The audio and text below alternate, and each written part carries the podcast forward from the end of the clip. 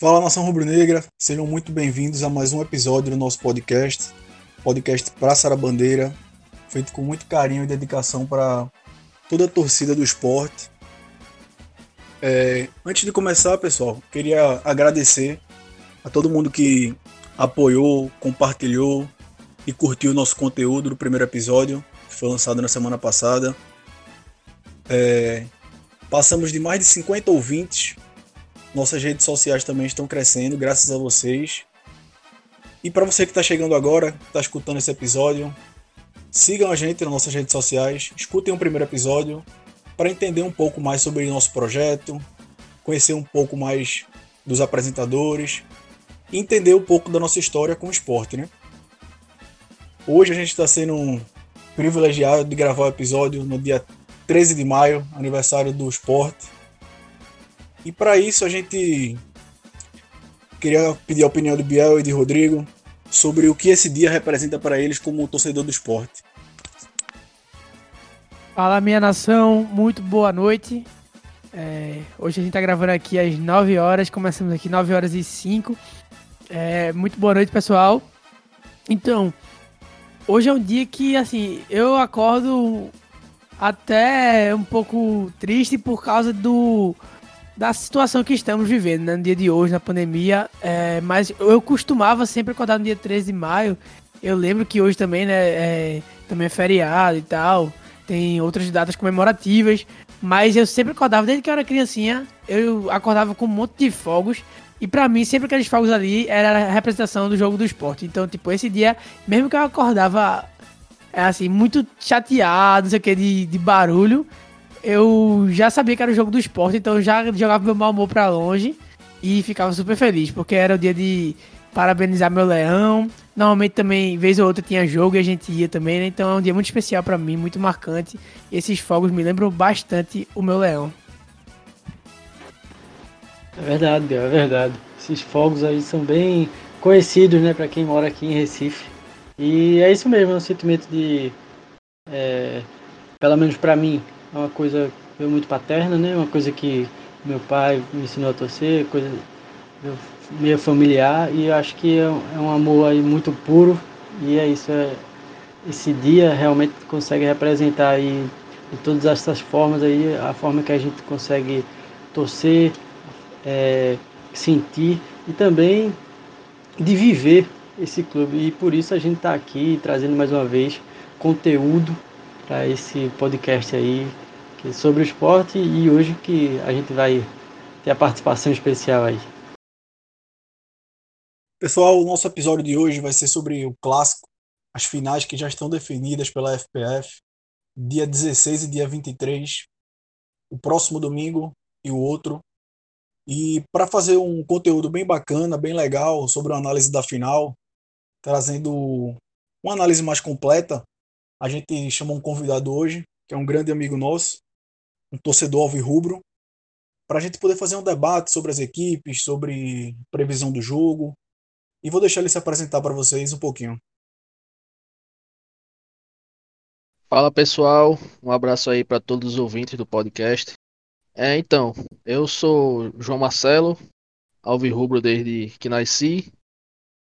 Esses três aqui, meus grandes amigos, amigos do peito, com quem eu sempre debato de forma racional, diga-se de passagem, sobre futebol e eu venho aqui hoje para é, enriquecer esse debate sobre essa final.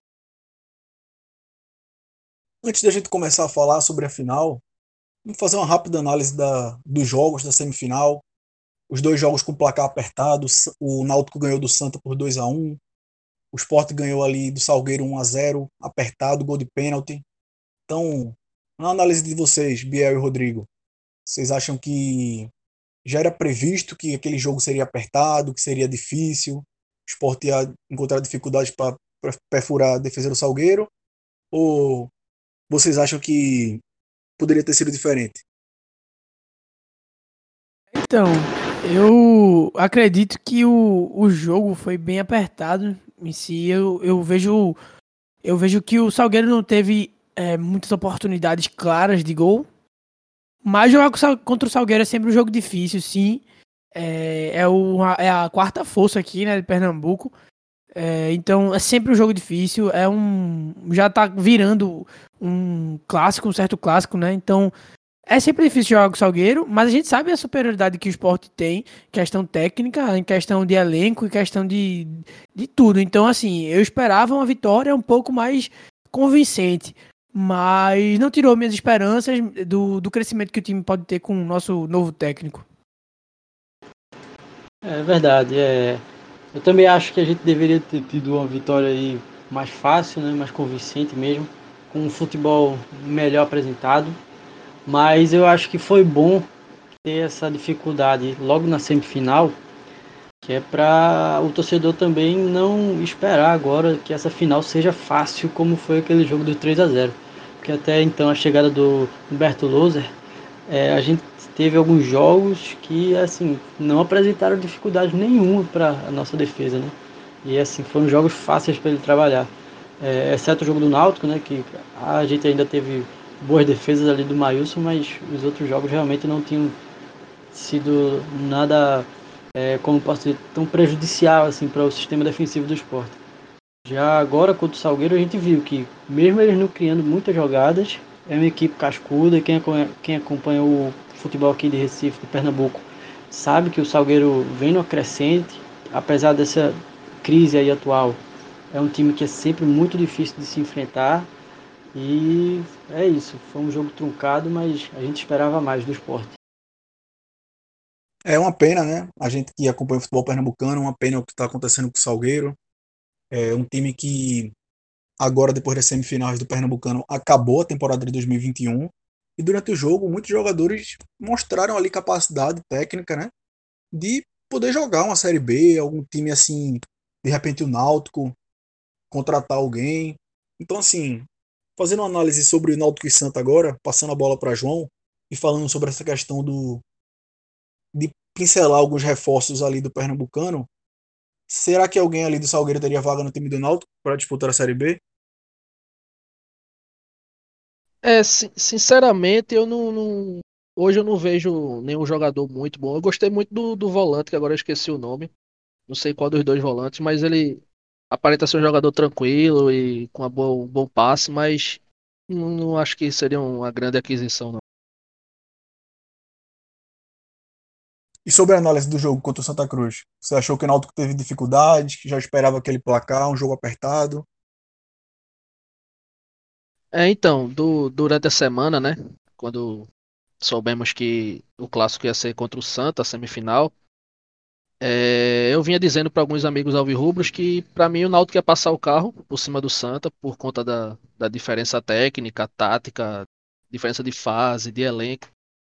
Só que o que a gente viu no jogo foi uma, uma das piores partidas do Náutico, dá para dizer assim, se não a pior, se a gente tirar a partida do esporte contra o esporte porque o Náutico não conseguiu propor o jogo como gosta de propor. O ataque, todos os jogadores do ataque foram muito abaixo do nível que em média eles apresentam, inclusive Chiesa.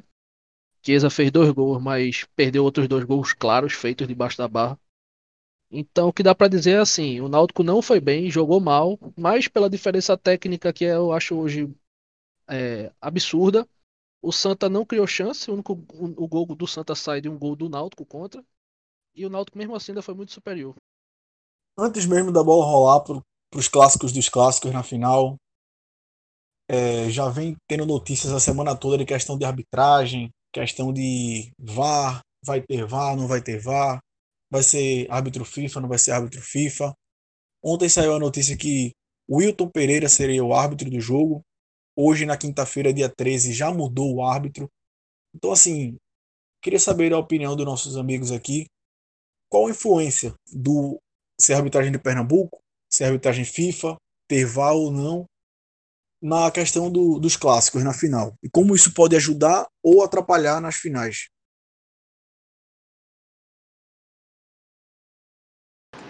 É, então, eu acho que essa questão de ser árbitro pernambucano, principalmente, é, poderia atrapalhar muito. Eu acho que nenhum dos dois clubes nem o esporte, nem o Náutico estavam querendo né, árbitros pernambucanos. É uma coisa que pode assim mexer e acho que mexe, já está mexendo, na verdade, com a torcida, é essa questão de mudança de arbitragem, né? Tá, é a terceira mudança, se não me engano, ou a segunda, é, mudança de arbitragem aí, que acho que isso pode pesar, mas acho que mais pro lado da torcida, de diretoria, é uma coisa mais extra-campo, talvez não afete tanto assim os jogadores. Mas a qualidade da, da arbitragem pernambucana é muito fraca, essa desses árbitros da FPF. Por isso que eu acho que é uma decisão acertada colocar um árbitro da CBF, um árbitro FIFA, é, e com certeza com a, o auxílio do VAR, que acho que é uma coisa que hoje em dia, assim, nesse futebol moderno, é uma coisa indispensável, principalmente na final do esporte, que pode mexer aí muito com o psicológico dos times aí para o começo do campeonato, que é tão importante o começo do campeonato brasileiro da Série A, o campeonato, começo do campeonato brasileiro da Série B. Eu acho que pode ser algo que influencie muito sim esse campeonato. E a arbitragem tem seu peso sim. É, então eu concordo com o que o Rodrigo acabou de falar. Eu acho que a, a, arbitragem de Pernambuco, dos árbitros pernambucanos, vai muito de como sua federação cuida das coisas, né? Porque a gente vê, primeiro vai ter VAR, depois não vai ter VAR vai ser um jogo com árbitro FIFA, outro com, árbitro, só com VAR. É, vai ter VAR na final? Não vai ter. Escolhe um árbitro, depois muda. Então, assim, é uma verdadeira bagunça, né? O que a gente acompanha já faz um tempo. E graças a Deus, pelo visto, é, as finais terão árbitro FIFA e, e VAR juntos. Apesar de não estar confirmado para o segundo jogo ainda, acho que acredito que teremos sim, porque não é possível que vai ter num jogo e no outro não. Mas Ainda bem que a decisão foi acertada no final, mesmo com tantas, tantos problemas pelo meio do caminho. É, eu concordo com, com a fala de João a respeito do, da arbitragem pernambucana ser reflexo da federação. A partir do momento que a gente tem uma federação que é bagunçada, que é desorganizada, que não tem uma transparência das informações para os torcedores, isso acaba refletindo na questão da arbitragem. Eu queria entender de Biel também, a gente vinha conversando durante essa semana, o que é que ele acha que poderia ser feito para melhorar essa qualidade da arbitragem pernambucana. Então, ele, a gente vinha conversando sobre esse conteúdo, né? E eu acredito que, que as pessoas é, às vezes não, não param para pensar nisso, mas assim, é, se a federação pudesse é, valorizar a nossa, a nossa arbitragem, eu tenho certeza que a gente poderia tomar. É, é, alcançar algumas, alguns voos maiores, sabe? Então, assim, eu tenho certeza que a gente conseguiria trazer mais árbitros daqui de Pernambuco para a FIFA. Por que eu digo isso? Porque a gente tem alguns times aqui, aqui no Nordeste, a gente tem a Bahia, o Ceará e, e aqui em Recife, aqui no, em Pernambuco, é, times muito de muita tradição. Temos também nos outros estados, óbvio. Mas na Série A a gente tem basicamente nesses três estados. E é, a gente precisa contribuir com o país também enviando pessoal daqui do estado para apitar. Então acho que assim, se a nossa federação pudesse incentivar mais essa galera, incentivar os profissionais de educação física e que esses profissionais de educação física eles fossem cada vez mais capacitados para para que ele, ah, não sei, através de alguns cursos, que eles pudessem disponibilizar cursos, que ele pudesse disponibilizar alguma ideia, não sei como é que eu não sei como é que eu é, iria criar uma ideia de hoje para de ontem para hoje, né? Mas assim, eu acho que essa valorização deveria ser maior entre entre a arbitragem, entre essa relação entre a FPF e a arbitragem pernambucana.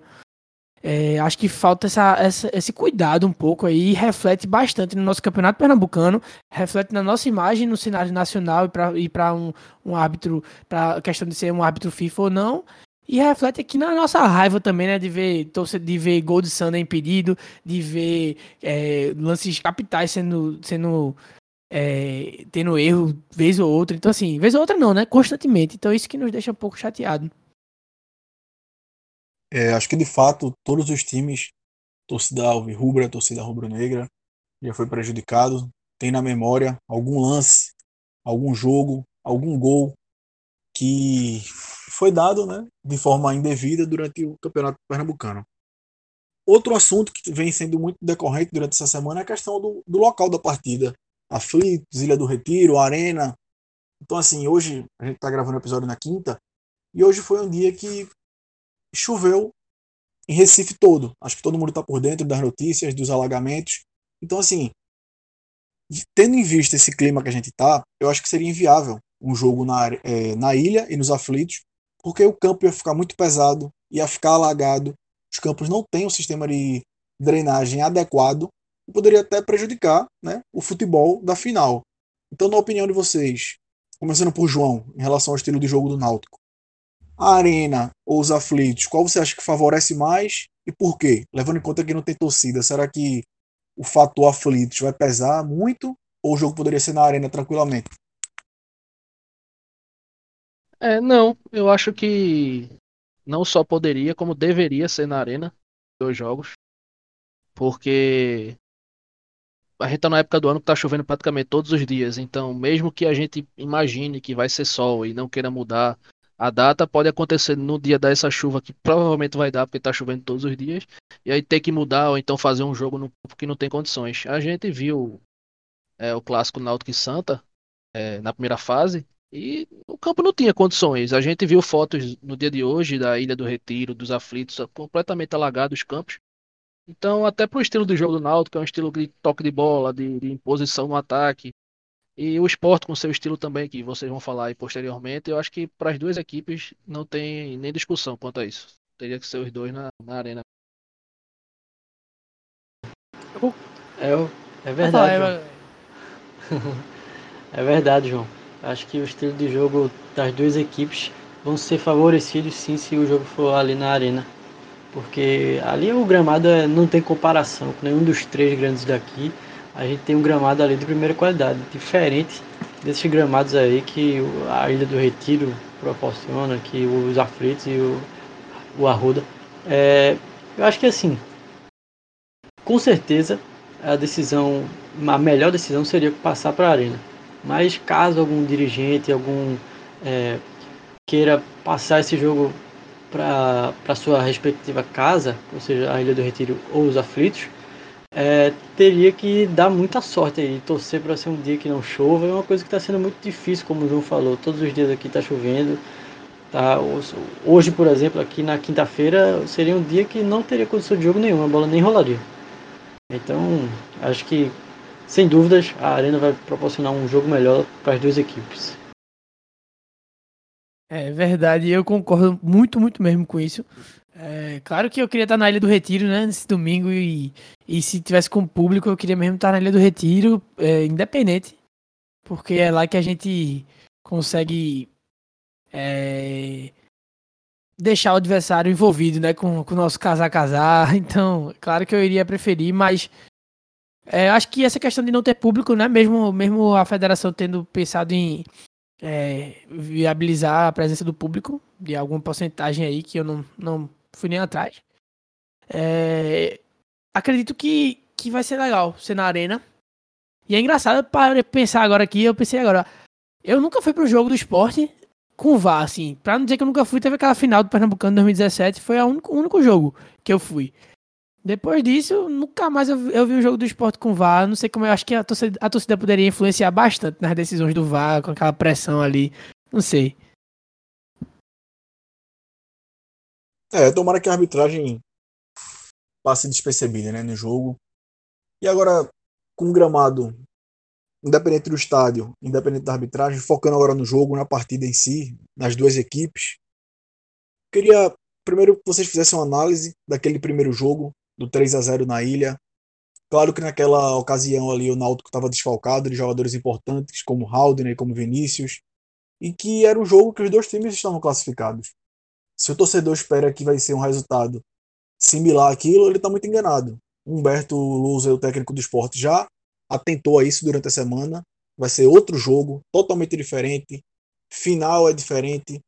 Náutico vai entrar mais atento, vai entrar o time titular, o esporte também.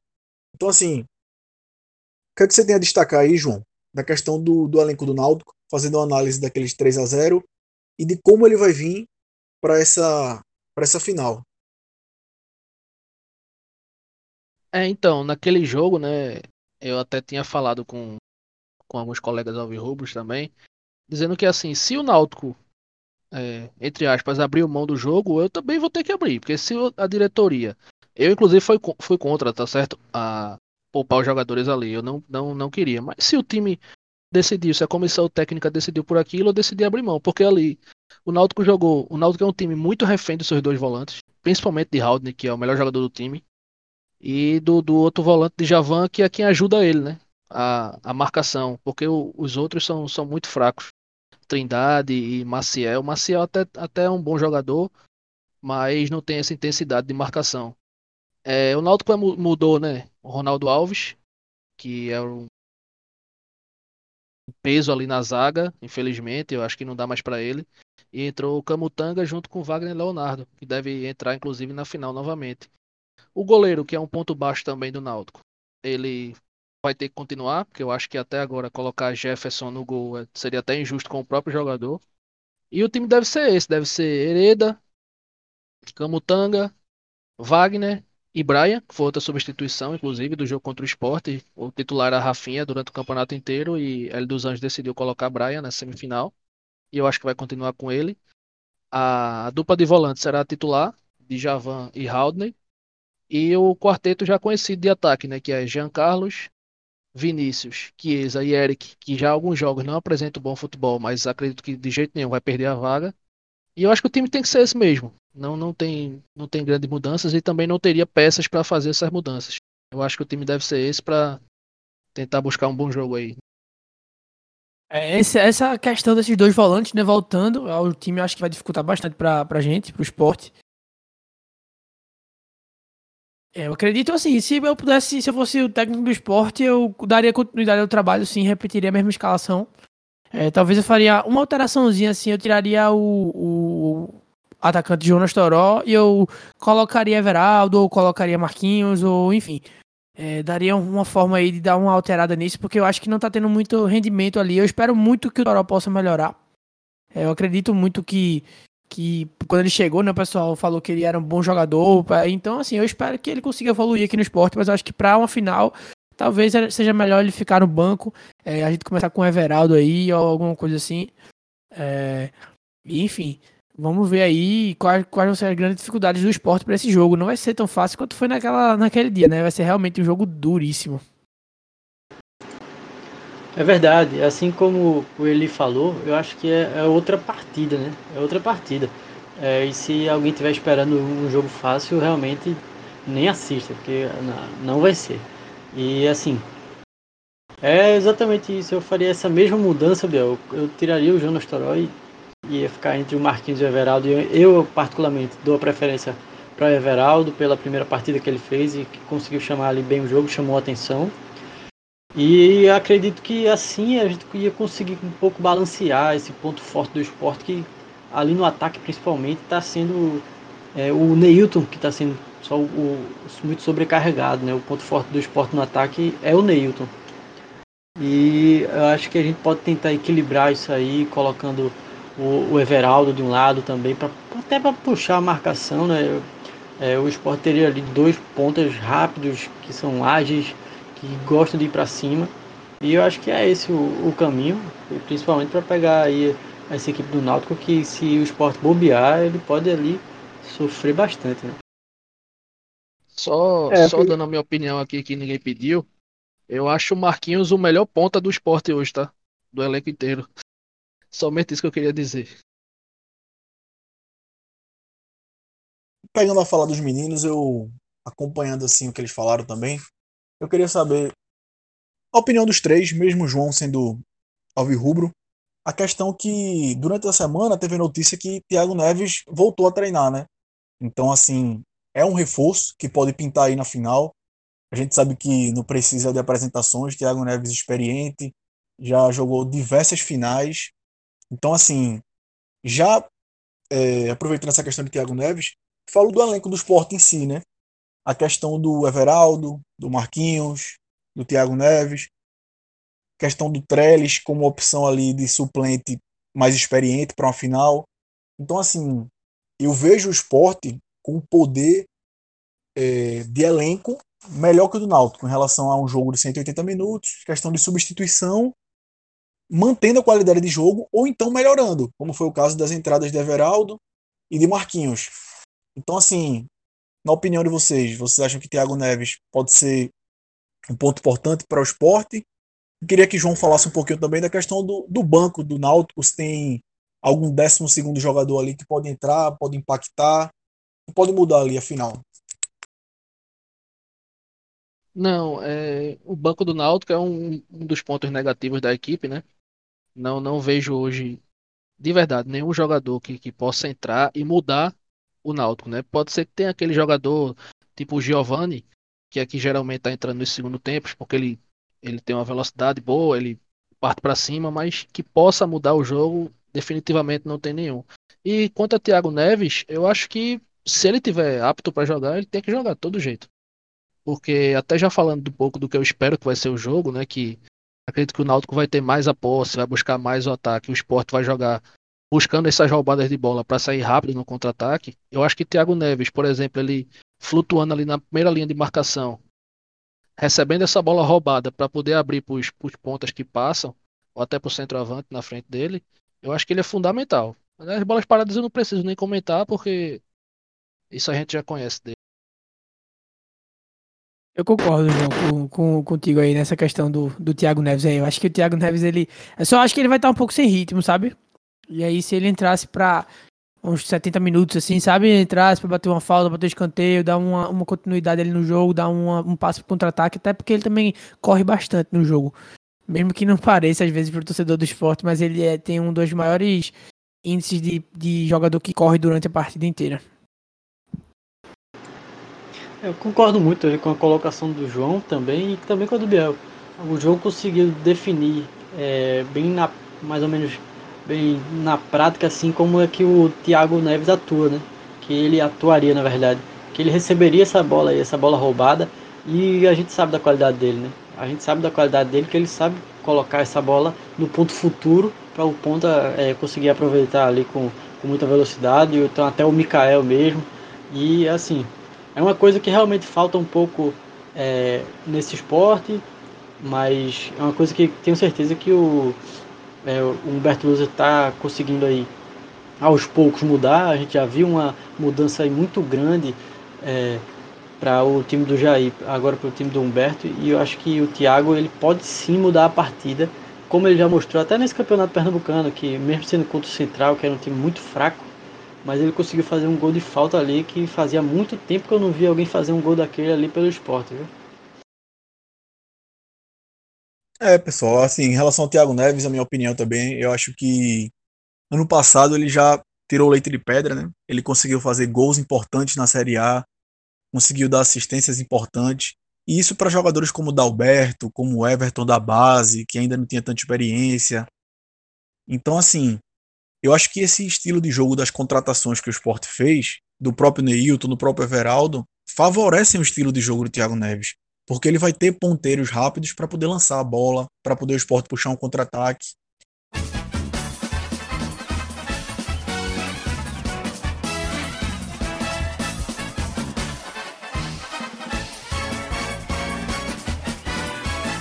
Queria fazer uma pergunta aqui para João e que Biel e Rodrigo já respondessem em cima da pergunta de João.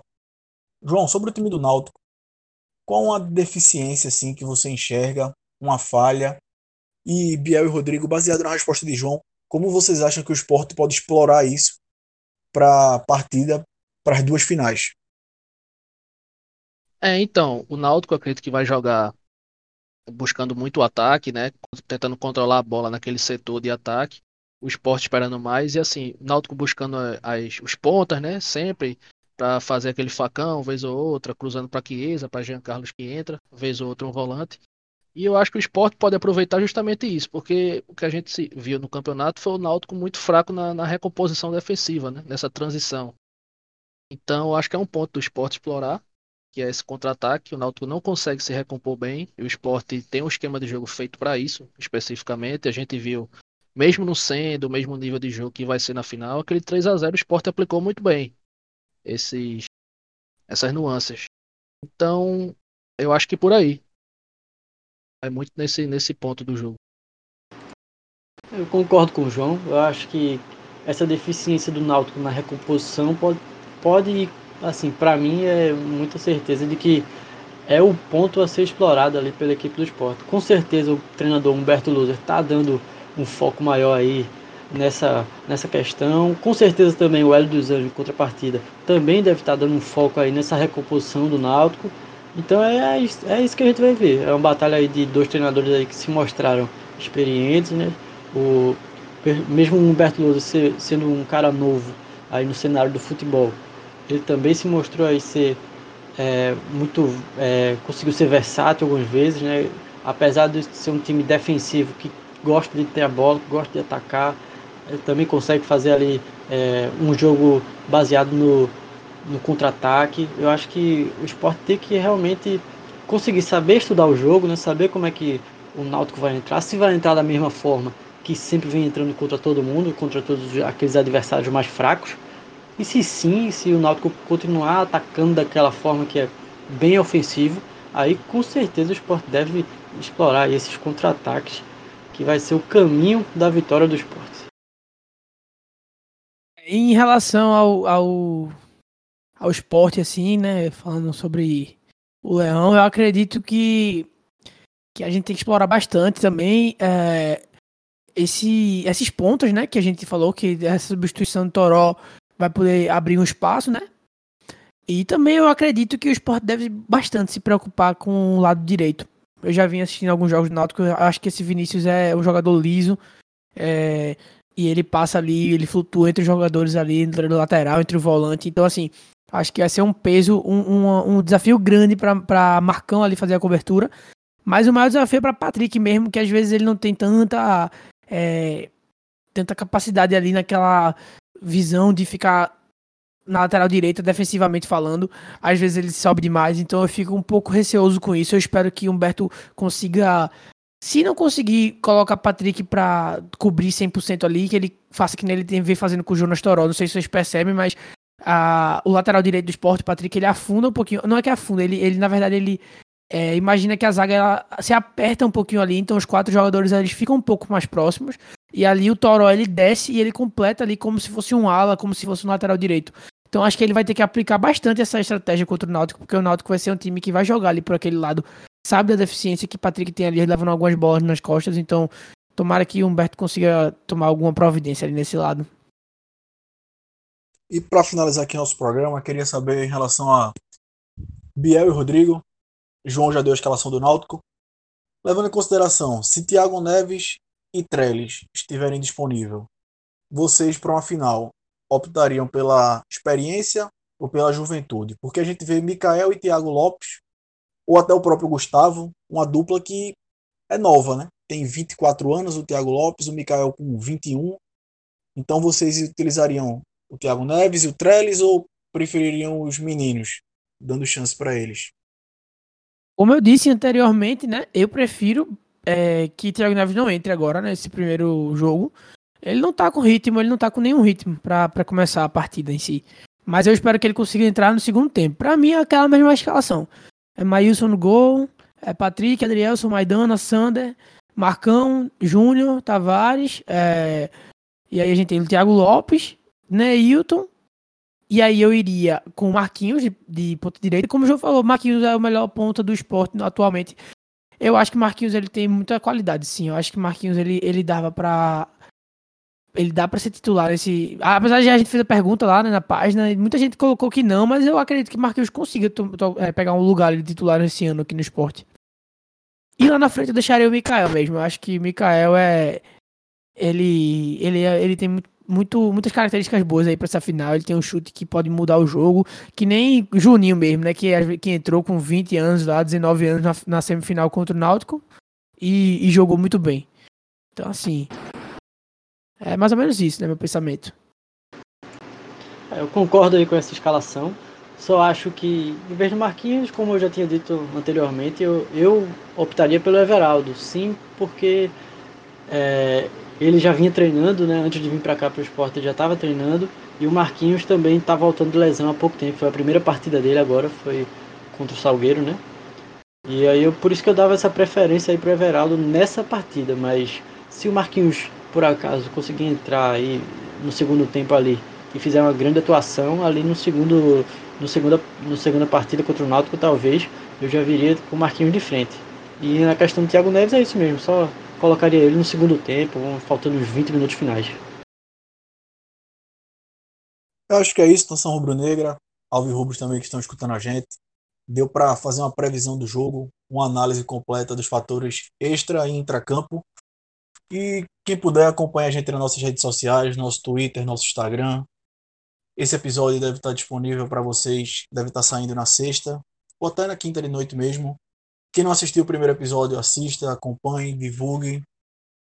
E queria agradecer novamente a todos que compartilharam e curtem nosso conteúdo apoiam a gente, os feedbacks positivos.